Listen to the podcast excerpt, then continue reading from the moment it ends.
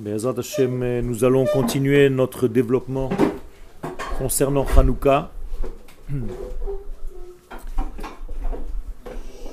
Nous avons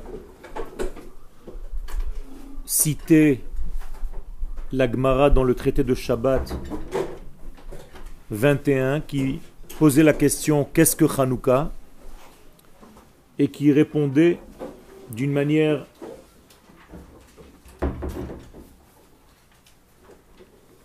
qui nous a fait reposer une autre question en disant que le 25 qui se lève, il y a huit jours. Vous vous rappelez? Ce n'est pas que huit jours commencent à partir du 25 qui se lève, mais la manière dont l'Agmara a parlé, elle a dit textuellement Bekafhe Bekislev Yomei de Chanukah Tmania Inun.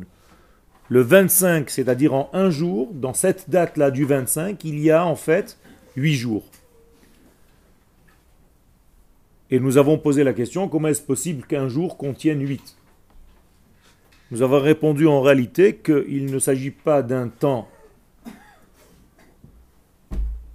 mais de quelque chose qui est hors du temps. Nous avons expliqué qu'en fait la lumière de Hanouka et le jour de Hanouka vient nous introduire à une notion beaucoup plus profonde de la vie, une notion où le temps et l'espace n'existent pas tels que nous les comprenons, et qu'il y a effectivement une possibilité de placer l'infini dans le temps fini. Et c'est pour ça que le chiffre 8, qui est l'infini, entre à l'intérieur de cette date du 25 du mois de Kislev, qui est en réalité un temps fini, car c'est une date. Donc comment est-ce que l'infini entre dans le fini? D'ailleurs, si on prend la valeur numérique de 25, 2 plus 5, c'est 7. Ça veut dire que nous sommes dans un monde de nature. 7, c'est la nature. Les 7 jours de la création. Or ici, en fait, il y a un jeu où le 8, qui est l'infini, entre dans le 7 qui est le fini. Vous me suivez? Et la Gemara continue, deuxième ligne, dès lors les behon, on n'a pas le droit donc de faire des choses qui sont en relation avec la mort, aux raisons funèbres. On n'a pas le droit de se mortifier, de jeûner pendant ces huit jours. Et ça, c'est déjà au niveau de la halacha. Et là, la Gemara continue et elle nous raconte quelque chose qui s'est passé historiquement, mais qui bien entendu a des conséquences beaucoup plus profondes que nous devons étudier. Lorsque les Grecs ont pénétré le Echal, au Bet Amigdash, Tim'u sheba ils ont souillé toutes les huiles qui s'y trouvaient. et lorsque la maison de Hashmonai a eu raison de ces Grecs, les a battus. Ils ont vérifié et ils n'ont trouvé qu'une seule fiole d'huile. je croyais que les Grecs avaient tout souillé. C'est ce qu'on vient de dire. Tim ou kol.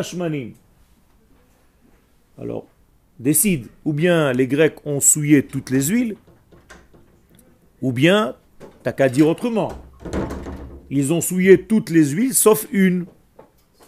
Mais là, c'est pas ce qui est écrit. Ils ont souillé toutes les huiles.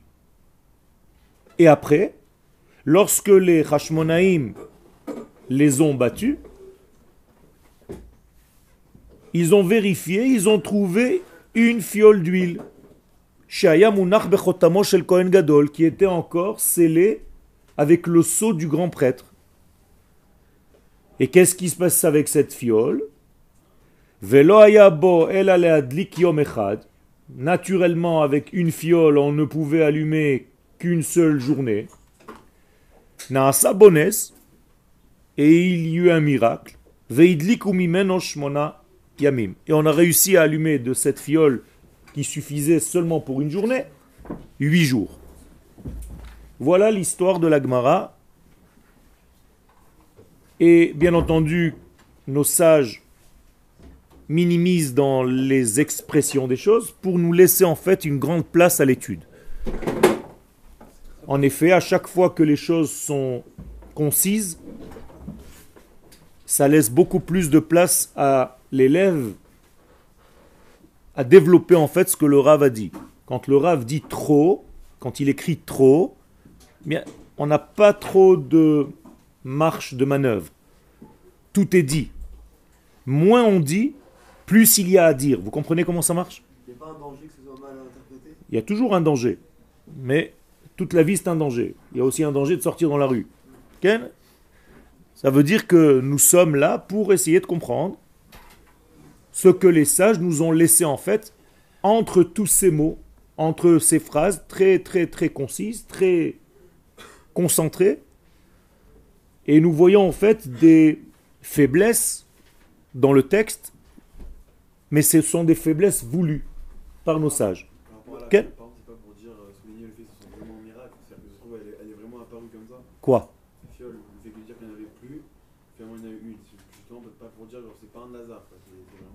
Ça veut dire qu'il il faut, je suis d'accord, il faut, il faut en fait rentrer dans le texte et on va essayer de comprendre point par point pour essayer vraiment de développer ce qui s'est passé. Bien entendu, pas seulement pour apprendre l'histoire, mais pour pren- apprendre en fait ce que nous pouvons tirer de là, de cette histoire, de, cette, de ce récit par rapport à nos jours aujourd'hui. Comment est-ce que je dois rentrer, arriver à Hanouka? Mon but, quand, euh, quand ils font des paroles contractées, c'est que nous, euh, euh, on développe, Qu'on retrouve ce qu'eux, ils ont pensé exactement, ou qu'on même qu'on trouve d'autres choses que, à laquelle, auxquelles eux, ils n'avaient pas pensé tu dois faire un travail de développement pour essayer de comprendre ce que l'Éternel veut, la volonté de l'Éternel. Ni un tel, ni un autre. Mais ce que le Saint béni soit-il veut nous dire, veut nous faire comprendre en nous donnant dans ce monde des jours de fête. Si on a des jours de fête dans ce monde, ce sont des rendez-vous. Des rendez-vous avec qui? Avec les valeurs de l'infini. Chaque fois que nous avons une fête, il y a un rendez-vous.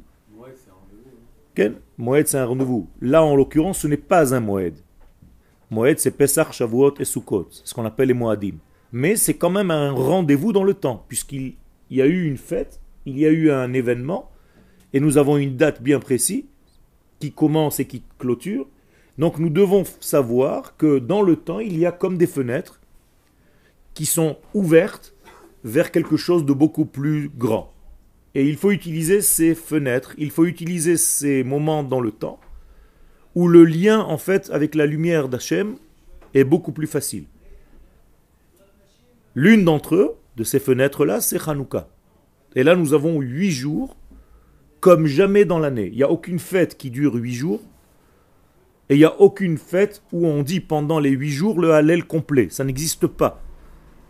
Ça veut dire qu'en fait, la valeur de l'infini apparaît dans ces huit jours de Hanouka, car je répète ce que nous avons déjà dit à plusieurs reprises, le chiffre 8 est là pour nous indiquer quelque chose qui dépasse la nature.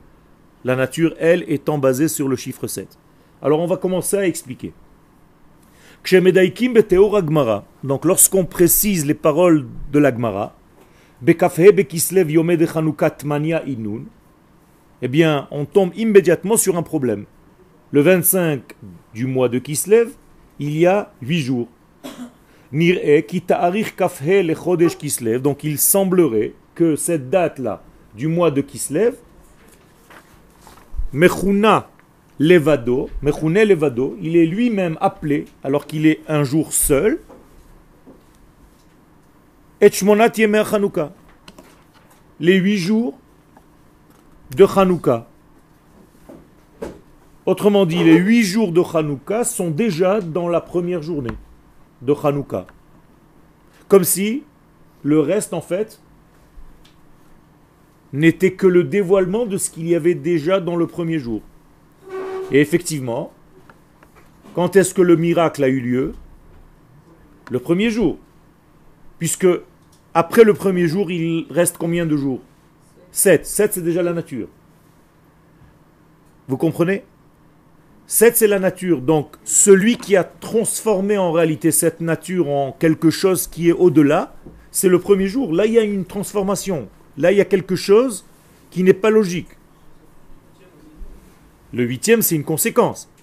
Mais ce qu'il y avait dans le début se retrouve à la fin. Donc, en réalité, tout ce que tu verras durant les huit jours de Hanouka se trouvait dans la graine. S'il n'y a pas ça dans la graine, ça ne pourra jamais apparaître. On est d'accord L'arbre ne va jamais faire apparaître quelque chose qui n'était pas dans sa graine. Moralité, si je vois pendant les huit jours de Hanouka des événements, des phénomènes, c'est que dans la graine de Hanouka, il y avait déjà toute cette puissance. Donc, quelle est la graine de Hanouka? La première veilleuse. Au moment où on allume la première veilleuse, là se trouve toute la graine. Et si je sais décoder cette graine, eh bien je peux comprendre tout le reste. On peut fermer ce masgan Quoi? Mais rétroactivement, ça veut dire quoi?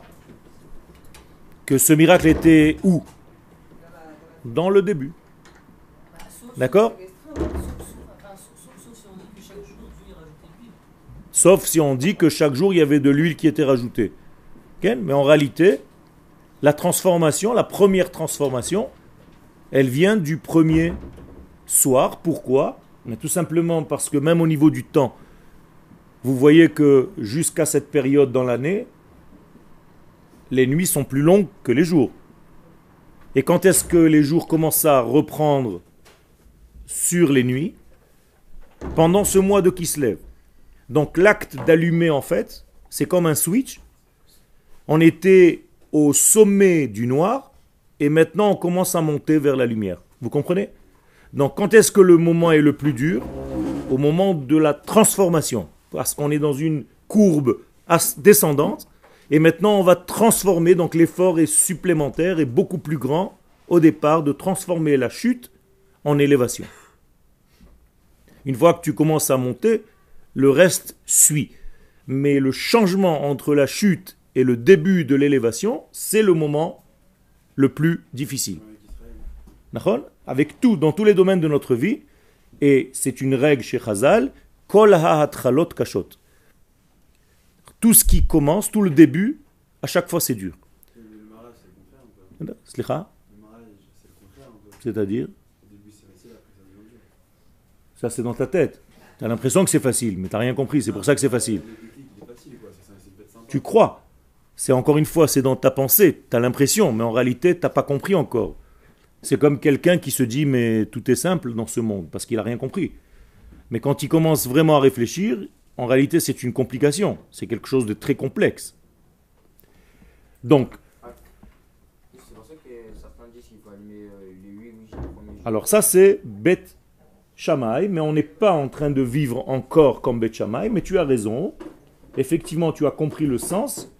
Étant donné que Bet ça va être l'allumage de la fin des temps, c'est-à-dire quand le Mashiach va venir, on va plus allumer comme on allume aujourd'hui, on allumera les huit le premier soir. Et là, effectivement, ça montrera que les huit étaient déjà inclus dans le premier jour. Et pourquoi on ne le fait pas maintenant? Parce que tout simplement, on est encore dans un monde où notre capacité à voir n'est pas à ce niveau-là.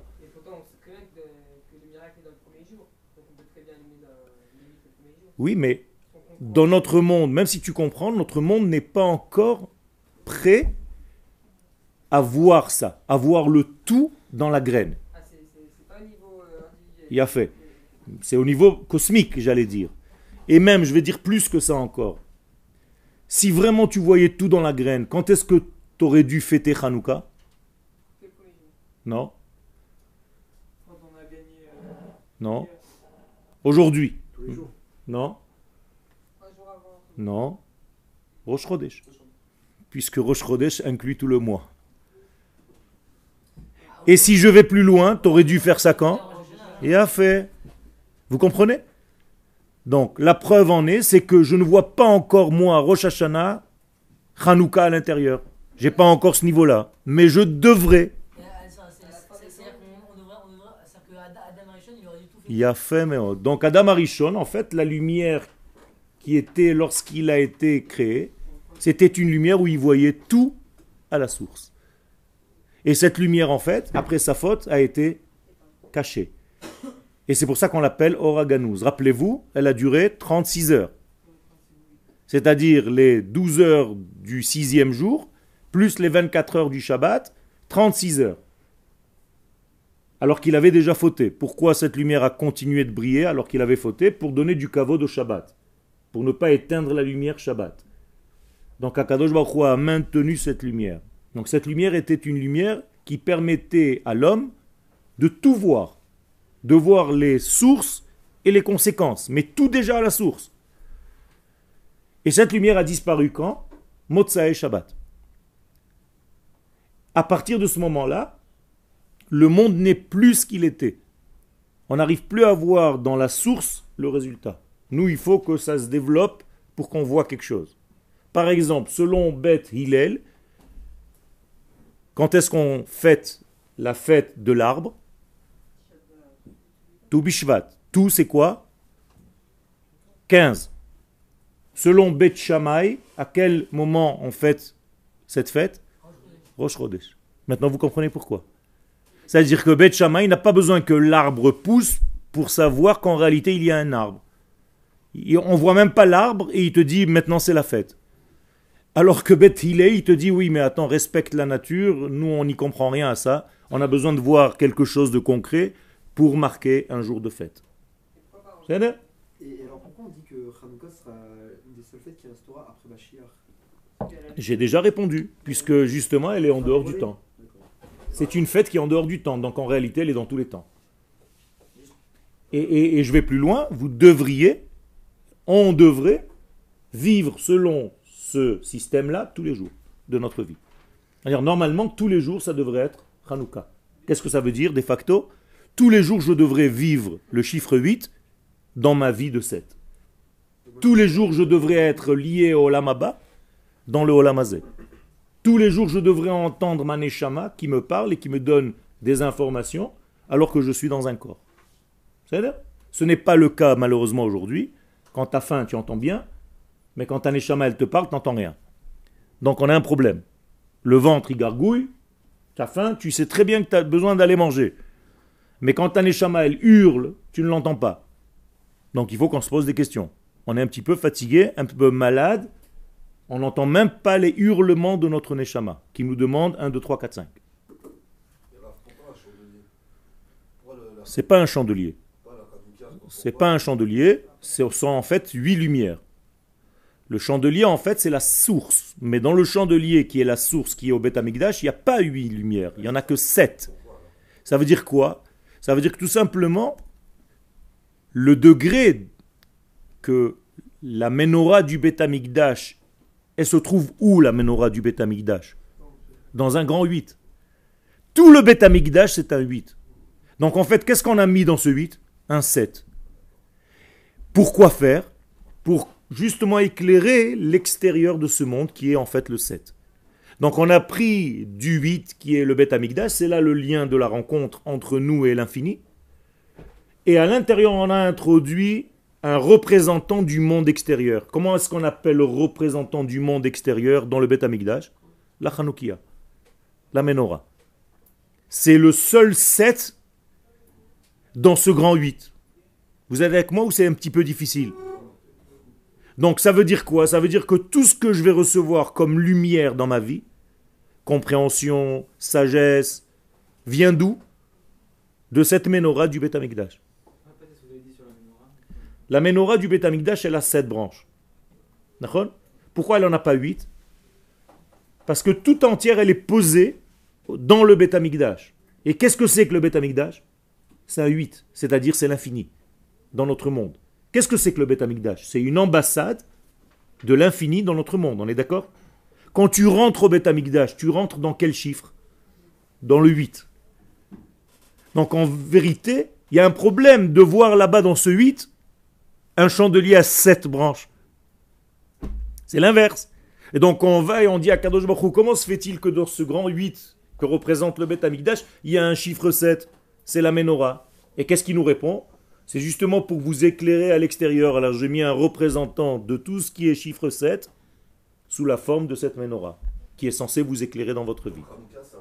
Il a fait. Et Hanouka, puisque nous sommes dehors, dans le monde où on voit rien, on doit avoir en fait un représentant du chiffre 8. Parce que nous sommes dans un 7, on est plongé dans un grand 7.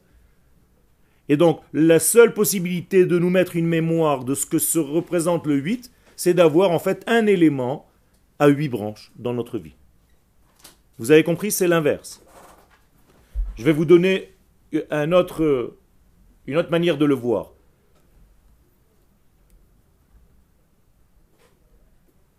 La création du monde, elle vient de la lumière, de l'infini, qui a créé un noir, qui a créé un manque.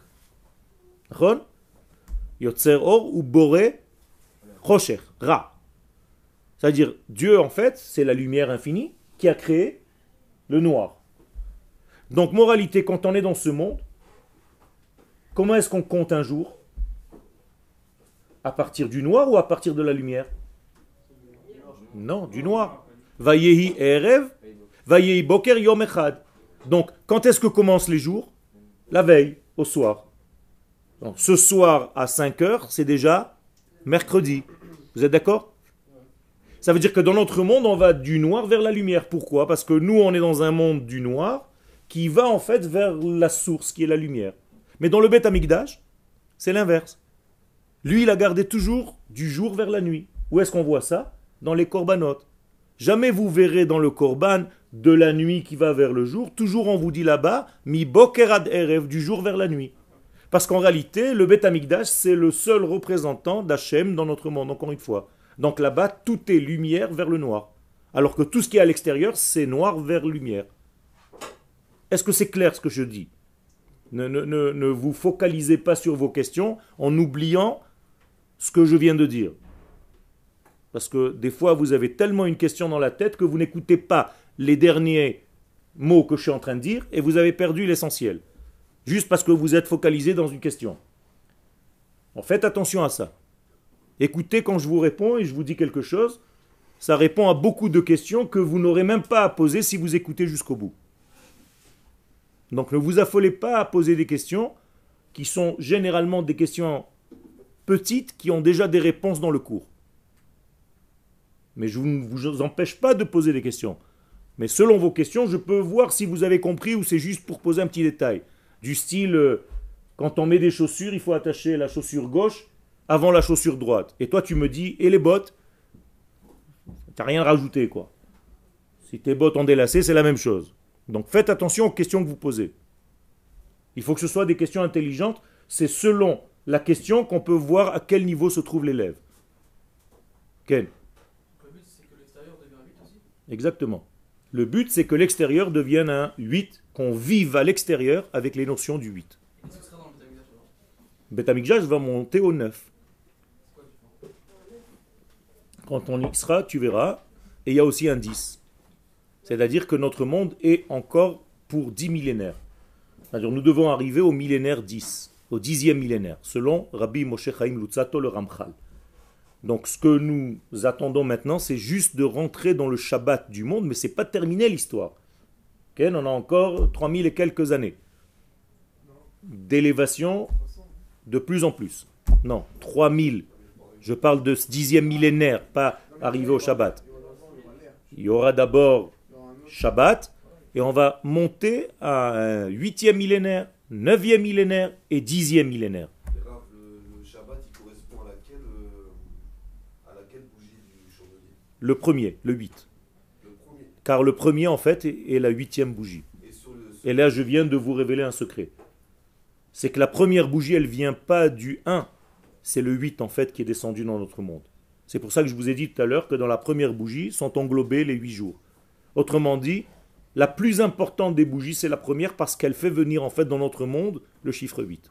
Pour les sept branches, Rav. Hein? On dit que le Shabbat, il est lié aussi sur les sept branches de- du chandelier. Mais on a 8 branches dans la Hanoukia. Pas sur la Hanouka, sur le. Au Beth Amikdash. Voilà, c'est ça. Beth Amikdash, on a le, la, la branche centrale qui est en réalité elle seule liée à l'au-delà. C'est-à-dire il y a sept branches, mais qu'est-ce qu'il y a sur les branches?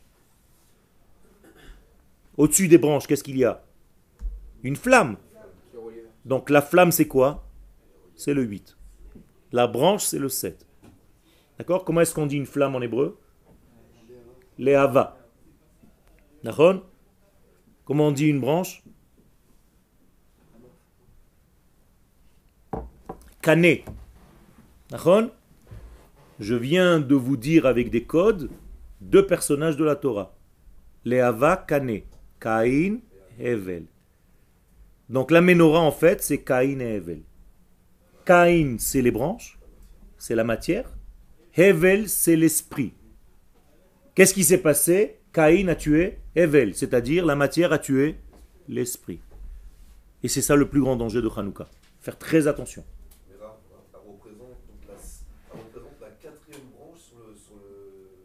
Non, c'est pas la quatrième, c'est la première.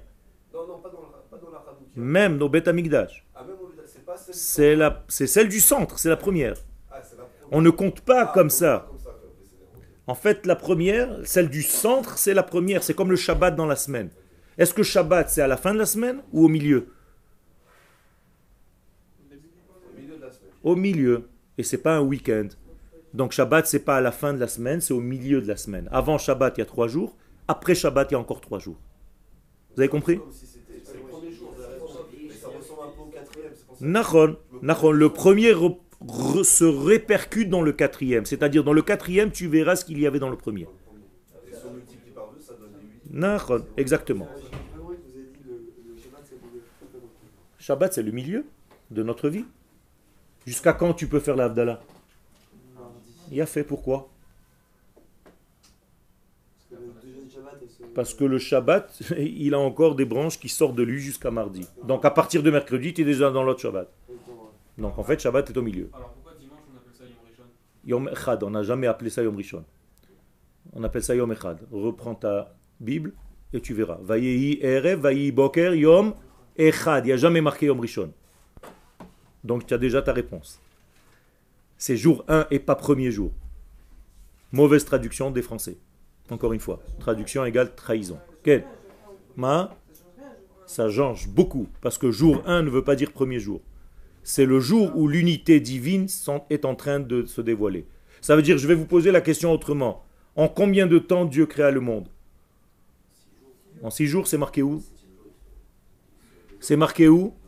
C'est pas marqué dans Bereshit. Encore une fois, traduction mauvaise. Il n'y a pas marqué qui B Sheshet Yamim Asa Hashem et ve'et Haaretz. Il n'y a pas marqué ça. Il y a marqué qui Asa. Ça veut dire il a créé 6 degrés. Ça lui a pas pris 6 jours pour créer le monde. Ça c'est des bêtises, ça c'est une des mauvaises traductions, c'est grave. Ken Euh, euh, Oui. Vous avez dit que c'était avant la faute de la Rishon. Ken Ah, c'est- Avant la faute de la Rishon, le monde il était, il n'y avait pas encore de faute. Donc pourquoi c'est pas euh, Yom et après Erev Enfin, Parce que c'est déjà la création. C'est pas lié à la faute. La création du monde, c'est créer en fait l'inverse déjà. ah, déjà- y a déjà une erreur. déjà- Exactement. Tu as tout compris. C'est bien que tu aies un esprit aussi aiguisé. La création du monde, c'est déjà sortir de quoi? De l'absolu. Donc c'est déjà une faute, entre guillemets. Il y a déjà une erreur, il y a déjà quelque chose qui est décalé par rapport à lui, béni soit-il. Il y a fait que tu aies compris ça. Ça veut dire qu'Akadosh Baruch Hu a créé un manque. Toi, tu as appelé ça Avera. Donc Dieu a créé un manque volontairement. Toute la création, c'est un grand manque. C'est le fait qu'ils soient pas là. Nachon. Et d'ailleurs, c'est dit. Ose Shalom ou Boré Ra. Il a créé le mal. C'est ça le mal, c'est le manque. C'est possible? Parce que justement pour nous laisser la place ça- à compléter. Il a fait. Ça veut dire qu'il a créé en fait la limite. Alors. L'infini a créé le fini. Et ça c'est la chose la plus difficile à comprendre. Et tous les kabbalistes en fait se penchent sur cette question. Comment l'infini a créé le fini? Est-ce qu'il y a un passage direct ou est-ce qu'il y a un intermédiaire entre les deux? Je vous donne déjà des éléments de réponse, mais je ne rentre pas dans tous les détails parce que c'est très caché. Secret, hein caché, pas caché, dur. Ah, pour euh, Hanouka, vous avez dit justement que c'est le premier jour qui a toute euh, la spiritualité. C'est le contraire de Boker. Exactement. On inverse à ce moment-là le processus. Mais c'est malgré tout rêve. Parce que quand est-ce que tu dois allumer? Le soir. Tu n'as pas le droit d'allumer pendant la journée. Donc Hanouka, on doit l'allumer quand? À quelle heure à peu près? Non, pas de cet akochavim. À la shkia. C'est-à-dire juste au moment où tu vas vers le noir complet, avant d'arriver au noir complet, tu dois inverser le processus. Et donc les kabbalistes n'allument pas quand il fait nuit noire, ils allument lorsqu'il fait en fait dans la pénombre où on est en train de partir vers le noir. Autrement dit, si je vous traduis ça au niveau psychologique, un kabbaliste va traiter un malade avant qu'il tombe totalement en dépression. Il va pas attendre que le type soit dans le noir pour lui donner un médicament. Il va essayer de le sortir avant, de l'éclairer avant. Exactement. Et ça c'est très important. C'est une leçon de vie, Rabotai. Encore une fois, la halakha, c'est ce que la plupart des gens peuvent faire, mais il y a un idéal. Entre l'idéal et ce que tu fais, il y a toujours un décalage. Mais il faut arriver un jour, de plus en plus, à se rapprocher de cet idéal. C'est grave d'attendre soient en dépression. pour- Il a fait. Donc c'est pour ça que votre serviteur allume ses veilleuses à 4h20. Et j'attends pas 5 heures qu'il fasse nuit noire. Parce que je comprends que c'est une leçon de vie.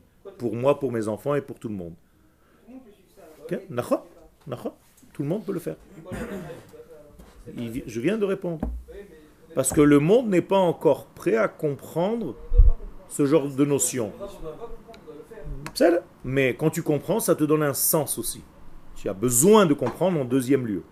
Au départ, tu peux faire quelque chose, mais après, tu dois quand même étudier. Pourquoi?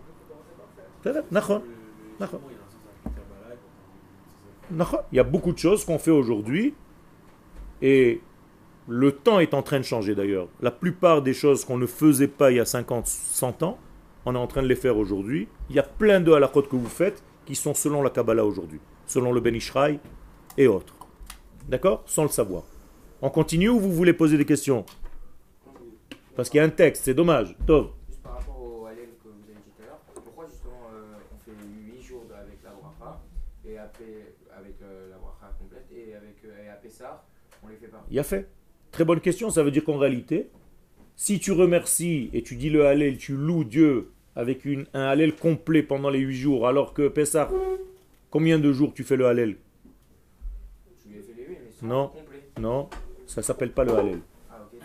Donc, combien de temps Pessah? Non, Deux jours, non, que le premier jour. Ah bah. C'est tout. Alors, quelle est la différence? Quelle est la différence? Hein. Parce que Pessah, c'est le temps.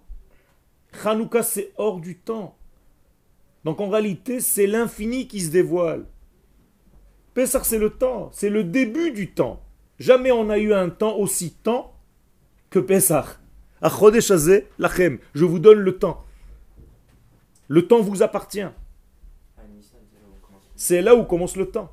Donc notre Rosh Hashanah, c'est Nissan. D'accord Oui, c'est à quoi euh, Aujourd'hui, dans Hanouka, on voit, genre, à notre niveau, dans Hanouka qu'on va passer, on peut voir qu'il n'y a pas de temps, il a fait. Si vous me laissez développer le cours, ou sinon l'année prochaine, Bezrat Hashem, ou dans deux ans. Quel J'ai compris pourquoi, pourquoi dans le premier jour, il y a les 8 jours qui, qui- qui sont inclus. Ben justement parce que ce qui va sortir de quelque chose, il était bien dans la graine de cette chose ou pas? Ok. Alors quelle est la graine de Hanouka? C'est son premier soir. Donc dans la graine, il y a déjà tout l'arbre. Donc tout ce qui va sortir, c'était déjà dans la graine. Donc prends la graine. C'est comme si tu avais déjà tout pris alors que rien n'était encore sorti dans la graine. Tu ne vois qu'une graine. Mais ça change rien. Tout est à l'intérieur d'elle. Je prends une graine d'un arbre. Est-ce que tout l'arbre qui va sortir dans 200 ans, il est déjà dans cette graine? Oui. Ben c'est tout. D'accord? Donc est-ce que tu vois ta vie par rapport à la graine ou est-ce que tu vois ta vie seulement quand l'arbre est sorti? Pose-toi cette question. Est-ce que vous arrivez à voir ce qui va devenir de vous dans la graine que vous êtes maintenant ou bien tu comprends rien du tout et tu as le temps que ça se fasse C'est tout. Voilà la différence entre quelqu'un qui voit de l'extrémité du monde jusqu'à l'extrémité du monde et quelqu'un qui ne voit en réalité que lorsque les choses apparaissent réellement. Donc quelqu'un de grand n'a pas besoin que les choses apparaissent. Il voit déjà à la source la conséquence. Donc il va faire attention où? À la source. C'est tout. Quel? La réalisation, elle dépend de l'environnement quand même. Elle dépend de ce que- tout ce que tu veux. Mais est-ce que tout était déjà dedans? Tu peux inventer quelque chose qui n'était pas dans la graine? Non, mais c'est pas dit que ça va donner l'arbre qu'il y a dans la graine. Il y a fait. Ça, en réalité, c'est le problème de chacun de nous. C'est qu'à la graine, nous sommes une neshama magnifique. Et malheureusement, quand on nous regarde, c'est pas tout à fait l'expression de cette neshama. Donc, quel est le véritable travail? C'est de trouver, comme tu dis, le bon environnement, le bon arrosage, le temps nécessaire, la lumière du soleil et tout ce qu'il faut pour développer cet arbre. C'est pour ça qu'on vous a demandé de venir en Israël et de retrouver votre nation. Car en dehors d'Israël, tu peux être qu'une petite fleur qui n'a aucun sens par rapport à l'arbre que tu étais au départ. C'est tout. Kshemedaikim bateor, donc. Il y a les 26. Yotse shene rishon, donc moralité, le premier jour, la première lumière de Hanouka, Omed lemala mimeimad azman, il est au-dessus. Car, et maintenant je vous le montre, le temps c'est combien? 7 ou 8 7. Donc si je commence quelque chose pour donner au 7, par où je commence Par le 8. C'est-à-dire c'est le 8 qui va descendre dans le 7. Vous êtes d'accord avec moi Donc moralité, si c'est le 8 qui descend dans le 7, au moment où je suis dans ce 8 qui descend, je suis encore dans le temps ou pas encore Je suis pas encore dans le temps. Donc je suis dans un non-temps qui va descendre dans le temps. Et maintenant écoutez, au niveau de la halacha, quelle position dans ton corps tu dois emprunter quand tu allumes tes lumières de Hanouka Est-ce que tu dois t'asseoir sur un tabouret, te baisser? Tu dois rester debout. Et quel est ton geste? Du haut vers le bas ou du bas vers le haut? Du haut vers le bas. C'est comme ça qu'on allume la Hanoukia. Jamais du bas vers le haut. Même au Beth Amikdash. Il fallait qu'il monte sur des escaliers pour allumer du haut vers le bas, pour montrer qu'en réalité, c'est le 8 qui allume le 7. Mais c'est petit. C'est minimum 1m10. Quoi Euh, La Hanoukia, t'es obligé de faire comme ça. Et C'est ce que je suis en train de dire. Du haut vers le bas. Tu es en train de me dire la même chose. On montait, des marches pour que lorsque j'allume, ce soit la Hanoukia est plus basse que moi. Plus basse que le Cohen. Donc le geste, il est important. Il est du haut vers le bas. Vous êtes avec moi? Si c'était du bas vers le haut, ça voudrait dire que j'allume de quel chiffre? Du 7. Alors que quand je fais un geste qui vient du haut vers le bas, ça veut dire que qui est allume ici en fait? Le 8. Et donc qu'est-ce que je vais dire automatiquement Que ces lumières, elles sont du 7 ou du 8 Du 8. Comment est-ce que vous le dites? Hanerot alalu Kodesh hem. Ces lumières, c'est Kodesh. Qu'est-ce que ça veut dire Kodesh? C'est le 8. C'est le Saint béni soit-il. Ça veut dire que c'est pas de notre monde. Vous le dites. Alors qu'est-ce que je dois faire? Alir otam bilvad. Je dois tout simplement regarder en fait ce qui m'est tombé du 8. Et Raph, comment ça se fait qu'on compare la tête de Esav, elle vient de ce chiffre. Le problème, c'est que son corps n'a pas suivi. Et donc sa tête est bel et bien enterrée dans la Meharata Marpella, mais son corps non. Exactement. Ça veut dire que qu'est-ce que c'est que l'exil en fait? C'est la séparation entre la tête et le corps. Tout simplement. C'est lié à Yavan. Exactement. C'est un représentant de ce système. Exactement. Quelle est la forme de la croix chrétienne? C'est un vave qui est coupé à la tête, entre la tête et le corps. C'est tout. Donc ça veut dire que ça, il aurait fait sadique, quoi. Exactement. Il était voué à être sadique, il a raté en fait son expression. Donc sa tête est restée, son potentiel est resté, mais la manifestation n'est pas sortie. Les Hashmonaïm, ils n'ont pas complètement gagné parce qu'on est toujours en exil là, aujourd'hui. Alors ils ont gagné, mais ils ont failli. Il y a eu une erreur. Et quelle était l'erreur des Hashmonaïm? C'est qu'ils ont. Il a fait, les Kohanim ont gardé la royauté, alors que la royauté, elle doit être de la maison de David. Et eux, c'était des Kohanim, donc il y a eu un problème. Mais malgré tout, ça s'appelle Malchut. C'était un royaume. Et qui a duré combien de temps? 205 ans, 206 ans. C'est énorme. Comment ça veut dire qu'il y a eu, en fait, dans l'histoire, et l'histoire ne s'était pas terminée, c'est pour ça qu'on continue, on est encore là. Il faut comprendre que ce qu'ils ont fait était bon, Mais qu'à un moment donné, il faut rendre en fait la malchoute à qui de droit? Ah, bah, dire, pendant 200 ans, ils avaient le droit, mais après. Non, même avant, ils auraient pu déjà terminer. Mais le problème, c'est qu'on s'est endormi, on a continué ce royaume comme si de rien n'était. Donc on ne devrait pas se contenter juste d'allumer les lumières. On devrait vraiment faire tomber. ce Il a fait. Enfin, on commence à rentrer dans Hanouka. C'est-à-dire, si tu n'as rien compris à la fête, c'est exactement ce que tu viens de dire. Il y a des gens qui font qu'allumer et manger des beignets, c'est tout. Donc, comprendre un beignet. C'est une expression en français, il a compris un beignet? Ah, mais c'est la même chose. Tu piges un beignet, tu n'as rien compris, et tu fais en fait un rituel. Mais si tu comprends le sens de la fête, c'est autre chose. Ça devient quelque chose de beaucoup plus grandiose. C'est énorme, Hanouka. Et ce que j'essaye de vous faire passer comme message, c'est de réutiliser ça. C'est dommage de laisser ces huit jours passer à allumer des lumières sans comprendre ce qui se cache à l'intérieur. C'est sûr que c'est important d'allumer ces lumières, même si tu ne comprends pas. Mais toi, tu as la chance d'étudier. Alors rajoute quelque chose de plus à cet allumage. C'est-à-dire que dans l'idée, il ne doit pas y avoir d'euphorie dans la Torah. Il ne doit pas y avoir de... De- D'euphorie un peu. C'est-à-dire. euh, De quoi? D'euphorie. Ah, de l'euphorie Ouais, c'est-à-dire, vous avez dit qu'en vrai, genre, tout, tout l'ambiance qu'il y a autour de Hanouka, finalement, c'est-à-dire, on doit, on doit aller dans ce plus profond. J'ai pas dit qu'il ne faut pas y avoir d'euphorie. Si cette euphorie est liée au Kodesh, alors elle est bénéfique. Mais si c'est juste euh, chas v'shalom, une imitation de, tu m'as compris, et que tu mets un arbre à côté, une chanoukiah de l'autre, et tu te dis ouais chouette, on fête en toutes les fêtes comme ça au moins on est bien. T'as pas compris le sujet. Donc l'euphorie elle n'est pas bannie par la Torah. Mais si elle est liée au Kodesh, c'est une bonne simcha. Sinon, ça devient en fait euphorie. Et Hein? que. Bien fait. Voilà, voilà, vous commencez à poser les vraies questions. Alors, qu'est-ce que vous entendez dans le mot Hashmonaïm? Shmoné. C'est-à-dire, où sont les huit aujourd'hui? Et où sont nos ennemis aujourd'hui? C'est-à-dire, où est la Grèce aujourd'hui? Où est-ce que je peux décoder le côté grec dangereux, qui est danger pour moi? Et où se trouve mon chiffre 8 Où sont les hommes de l'ordre du 8 Où sont les êtres de lumière aujourd'hui? Qui sont les Hashmonaïm du temps moderne? Voilà les vraies questions qu'il faut se poser. Sinon, tu n'as rien compris. Sinon, tu fêtes. euh, mets des pins et c'est tout pendant 8 jours.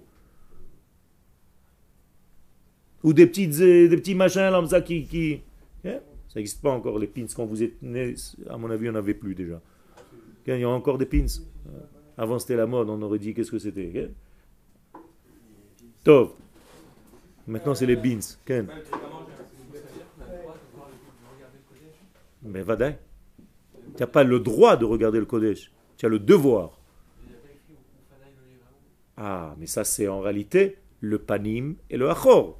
Ça veut dire panim et achor Panim, c'est la face et achor, c'est l'après. Non. Il faut savoir décoder tout ça. Tu as raison. Mais le Kodesh, tu as l'obligation de le voir. Et c'est pour ça que cette lumière, en fait, comment elle s'appelle d'une manière globale? Comment on appelle la lumière? Oraita. Et vous, vous traduisez Torah. Mais en réalité, vous avez oublié que le mot Torah, c'est Ora, c'est la lumière. Toute la Torah, c'est une grande lumière. Et donc, elle vient d'où? De quel chiffre? 8. Donc, Moshe Kibel Torah, mi Sinaï. Et Sinaï, c'est quoi en fait? 8. C'est le chiffre 8. Vous avez compris? Parce que c'est l'au-delà. C'est pas une Torah qui a été écrite par un homme. Est-ce que la Torah a été écrite par un homme, inventée par les hommes? Si la Torah a été inventée par les hommes, elle aurait été liée à quel chiffre? 7. La Torah, c'est pas le chiffre 7. La Torah, elle vient de l'infini, béni soit-il. Mina shamaim dibarti machem. Mais qu'est-ce que c'est shamaim? Le 8. À quel rapport avec le Sinaï Ben, le Sinaï, dans la Kabbalah, on dit Moshe Kibel Torah mi. Pourquoi mi Sinaï? C'est pas Makadosh Baruch On a reçu la Torah de qui? Du Sinaï ou d'Akadosh Baruch Alors pourquoi tu dis mi Sinaï? Dans Avot Et qu'est-ce que ça veut dire Moshe Kibel Torah mi Sinaï? Il a reçu la Torah d'un degré qui s'appelle Sinaï. Or, Sinaï, c'est combien en valeur numérique? Samech Yud, Nun Yud. 100, 120. Non. Samech, 60. Yud, 10. 70. Nun, 50. 120. Et encore un Yud, 130. Donc, qu'est-ce que c'est 130 C'est la valeur numérique de quoi? Soulam, la fameuse échelle de Yaakov, qui en fait était. Elle dépassait l'entendement humain et elle était aussi dans l'entendement humain. Elle faisait le lien entre ces deux degrés. Donc Sinaï et Soulam, c'est la même valeur numérique et c'est la même valeur numérique que le mot kol. Vous vous rappelez qu'on a étudié ensemble que kol était plus élevé que dibour Que la voix était profonde et que le dibour était extérieur? Eh bien, le mot kol, la racine, c'est kouf lamed, 130 aussi. C'est pour ça que quand vous entendez le chauffard, l'ishmoa, kol chauffard, vous entendez en fait la voix de quel numéro? Chiffre? Quel chiffre? 8 ou 7 8. Donc le chauffard vient du 8, lui aussi. Gérard, On n'a on n'a pas défini les Hashmonaïm, mais. euh, On n'a pas défini. On n'a pas défini encore. Ça arrive rapidement. euh, euh, Ça arrive Hanouka. c'est important parce que. Mais tu as tous les copains qui posent sans arrêt des questions, ils s'en fichent du texte. Donc moi aussi je m'en fiche. Moi je connais mon cours. c'est important aujourd'hui de savoir. Ah, il a fait, il a fait. sont, Donc, Donc, moralité, seulement ceux qui sont au-delà du temps sont liés au chiffre 8 et ils sont aussi capables d'être dans le temps. Donc, il faut que je, je trouve aujourd'hui des hommes qui sont et là et là-bas. Ils sont 8, 7. 8 dans le 7. Et comment on peut être 8 Comment est-ce que tu peux être dans le 8 alors que tu es dans le 7 te relier à qui? Qui est en toi le 8 Ta Neshama. Donc Shneshama, c'est le chiffre 8. Donc Neshama, c'est les mêmes lettres que Shmone. Ça veut dire que si tu es lié à ta Neshama, tu es déjà lié à ton 8. Donc j'ai besoin pour retrouver aujourd'hui les hommes du 8, des hommes qui vivent au niveau de leur Neshama. Donc quand ils lisent la Torah, ils ne lisent pas seulement le premier sens du texte, qui lui est dans le chiffre 7. Ce sont des hommes qui sont capables de décoder le 8 qui est caché dans le 7. Donc ça doit être obligatoirement, d'abord et avant tout, des Des prophètes. presque. La prophétie a disparu. Ce sont ceux qui se préparent à nouveau à la prophétie. Comment est-ce qu'on les appelle aujourd'hui? Des kabbalistes. D'accord? Donc les Hashmonaïm étaient tous des kabbalistes. C'était tous des hommes de Kabbalah. C'était tous des hommes du secret de la Torah. C'est pour ça qu'ils ne sont pas sortis en guerre au même niveau que leurs ennemis. Vous trouvez ça normal de combattre une petite famille de rien du tout contre un empire et de les battre? C'est style un homme seul, main nue, se bat contre 30 000 personnes. C'est un midrash. C'est pas un midrash, c'est une réalité. Dans la vraie histoire. Dans la vraie histoire, le peuple d'Israël n'est pas sorti en guerre, il a laissé juste la famille de Hashmonaïm le faire. Il n'y avait pas les éléphants. ceux qui- Ça, c'est les Grecs. Pas nous. Nous, on n'avait pas d'éléphants, on n'avait rien. On n'avait pas d'armée, on n'avait rien du tout. On avait des petites épées de rien du tout. Ils étaient que 10, les 10 frères. Il a fait. Maintenant, tu commences à comprendre qu'en réalité, ils sont sortis en guerre d'un autre niveau. C'est-à-dire, ils ont annulé leurs ennemis bien avant la guerre physique. C'est-à-dire, ils ont utilisé le chiffre 8 pour annuler leurs ennemis. Donc, ils ont en fait utilisé une carte de l'esprit et de la qualité plutôt que la quantité et la matière. La guerre a été matérielle. Ça veut dire que quand il a planté son épée dans l'ennemi, il n'a pas tué seulement un comme ça, et comme dans les films, de tous les côtés. C'est-à-dire il y avait un esprit, et en même temps, au bout de l'épée, il y avait Akadosh Baruch. C'est un autre niveau, Rabotai. Il a 30 fait. 000 personnes. Alors aujourd'hui, Baruch Hashem, certains de nos unités de l'armée utilisent cette force. Que vous le sachiez, je ne veux pas rentrer dans les détails parce que c'est sur Internet. C'est bien Ken Comment ça se fait que la Torah elle a cette tendance à rendre la Il a fait. La Torah n'a pas tendance à rendre la guerre belle. Ce n'est pas un idéal, la guerre.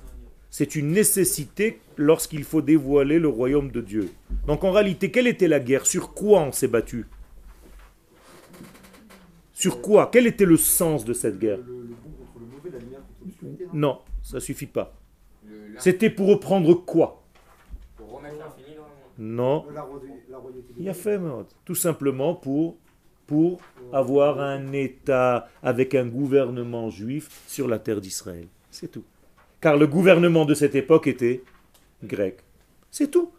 Donc toute cette guerre, c'était uniquement pour avoir une souveraineté juive sur la terre d'Israël. C'est tout.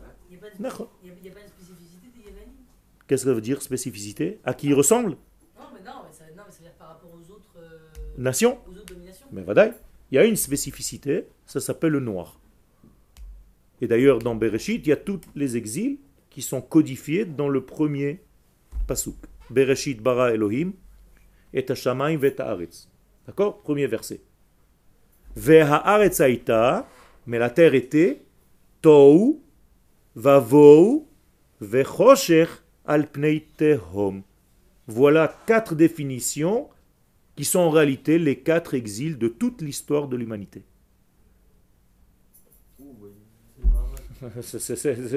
C'est- la base de toute la Torah. Tohu, c'est qui? Non, l'Égypte n'est pas comptée parce qu'elle est la source de tout. Donc, Babel. Mais vous voyez dans tout euh, Babel? Eh ben, il faut étudier. Le. Ben, vadaï. D'ailleurs, rentre dans le Maharal concernant Hanouka et tu comprendras. Va Vou, qui c'est? Non, la Perse. Rocher, la Grèce. Et Tehom. Edom et Ishmaël qu'on est en train de vivre aujourd'hui. À la fin, c'est les, les pieds d'Ishmaël. Ça veut dire qu'ils sont mariés ensemble. Comme dans la Torah d'ailleurs. Ishmaël est marié avec Edom. Oui ou non? Ils ont pris des filles pour se marier entre eux. Ça veut dire quoi? Ça veut dire que je reviens à notre petite fonction, à quatre données. Rocher le noir, c'est qui?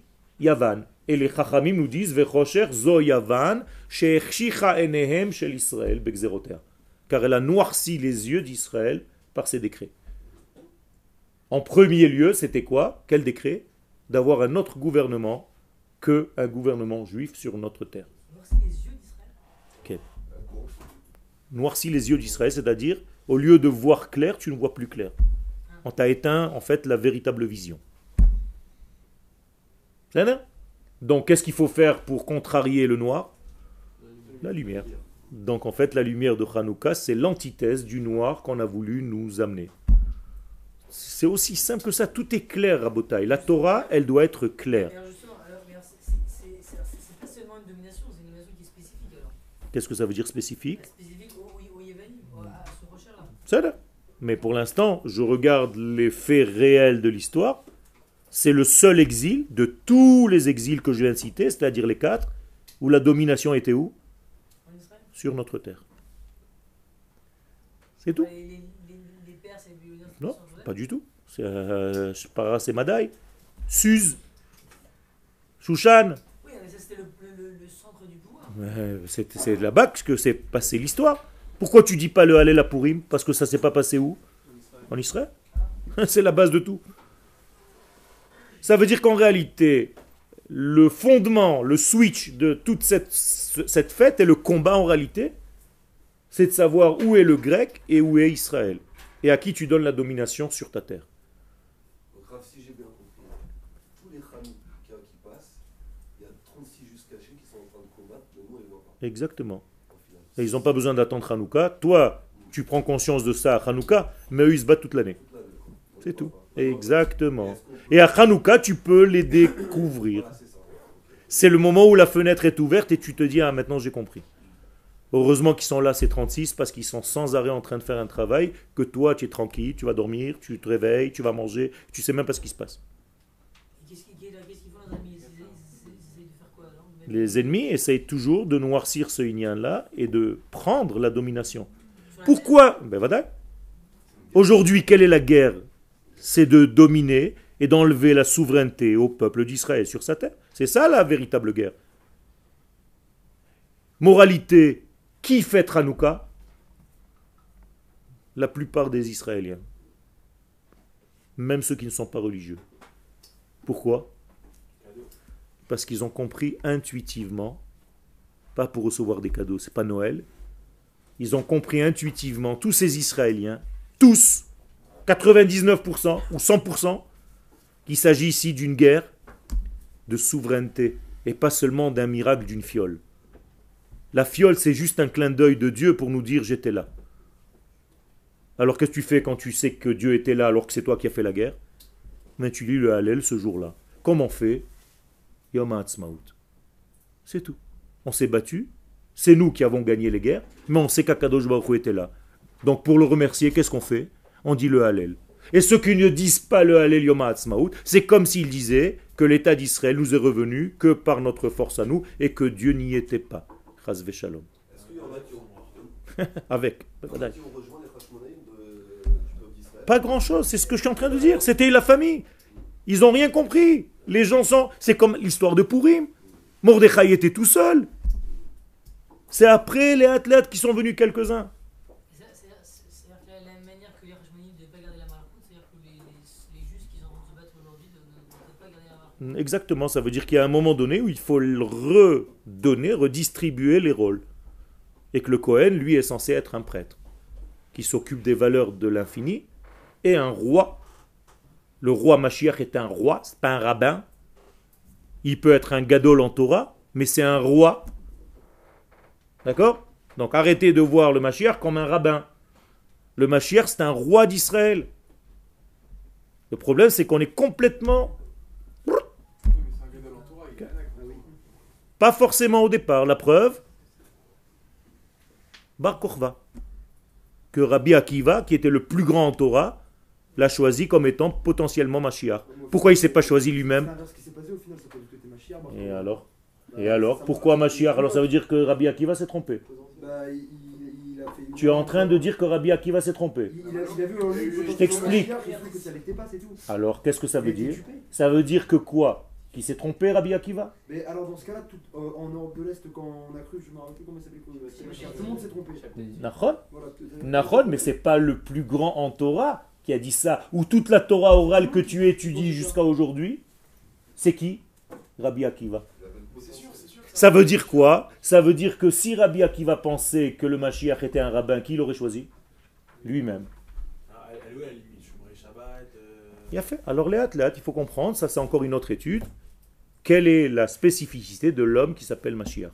En tout cas, il s'appelle Melech, et il va faire des guerres. Et il faut étudier tout ça. Il va faire des guerres euh, concrète, spirituelles concrète comme et on a- spirituelle, comme on vient de voir. Les deux, les deux. Vrai Mais c'était pas le grand Talmid Raham de l'époque. C'est quelqu'un qui va avoir les valeurs de la Torah, bien entendu. C'était un roi. Moshe Rabbeinu était roi. Mais euh, il était aussi parce qu'il était lié avec Hachem directement. Pas complètement. Parce que Moshe Rabbeinu, quand il a commencé sa mission, c'était pas celui qui aurait dû être choisi, mais Aaron. Le Aaron, c'était le rabbin. Ma? Justement, il a été Cohen aussi. Qui? Bah, Moshe. Il a fait. Parce qu'on n'était pas encore en Eretz Israël. Donc lui, il était Cohen et Melech. David, il était caché.